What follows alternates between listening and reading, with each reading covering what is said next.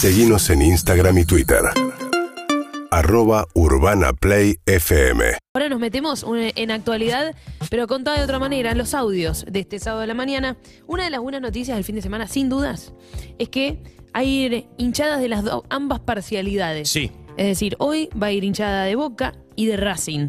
Ojalá convivan, que lo hagan bien y la información que tenemos para brindarles directamente, la palabra de Gustavo Gómez, el titular de la Previde, que habla de este tema. El, el problema de los dos públicos y el movimiento de esos públicos eh, generaba muchos dolores de cabeza. Hoy estamos volviendo eh, con, un partido de pruebas, si, si llamarlo así. Pero sí, la, voluntad de la agencia y del gobierno de la provincia siempre fue eh, tener la posibilidad de, de volver a, a los dos públicos y al público visitante y al local.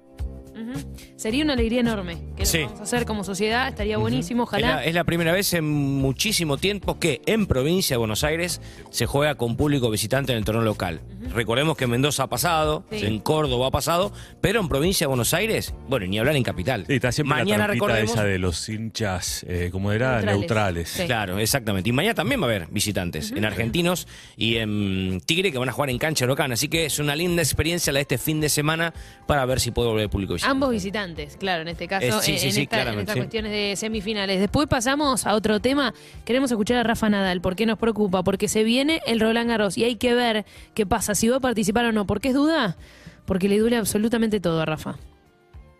No, I am not injured. Uh, Lo dice en inglés. No I estoy a- lesionado. a Soy un jugador with, que vive uh, lesionado.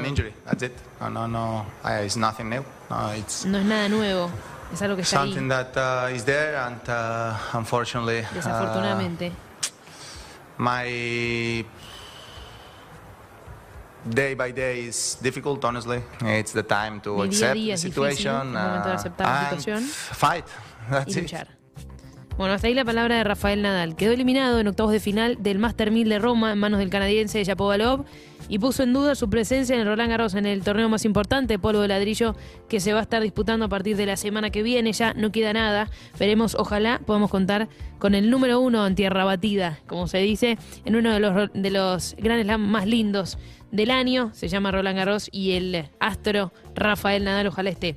Y además también tengo para contarles A ver. que es sábado de pelea. Sí. Porque se enfrentan Brian Castaño frente a Charlo, será allí en California.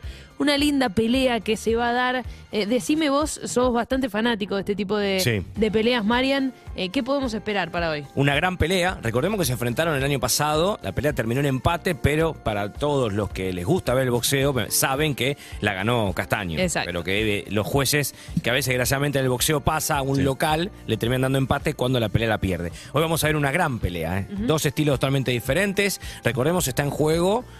Cuatro cinturones de título. Super Welter, la unificación. Va a ser la primera vez en la historia de la categoría que un boxeador va a tener los cuatro. Charlo tiene tres, Castaño tiene uno, se unifican y ojalá el argentino nos dé una linda velada y gane, obviamente. Esto va a ser hoy a la noche, a partir de las 7 de la tarde comienza la velada. Se puede ver por TIC, por ESPN y por Canal 9, ¿no?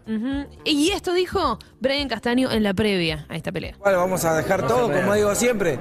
Siempre salimos a dejar todo y vamos a, a trabajar para que la pelea no, no dejarse la mano de los jueces o ganar por mucha, mucha diferencia.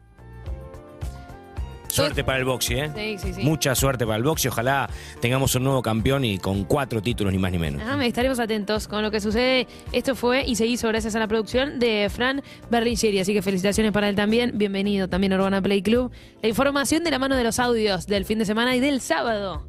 UrbanaPlayFM.com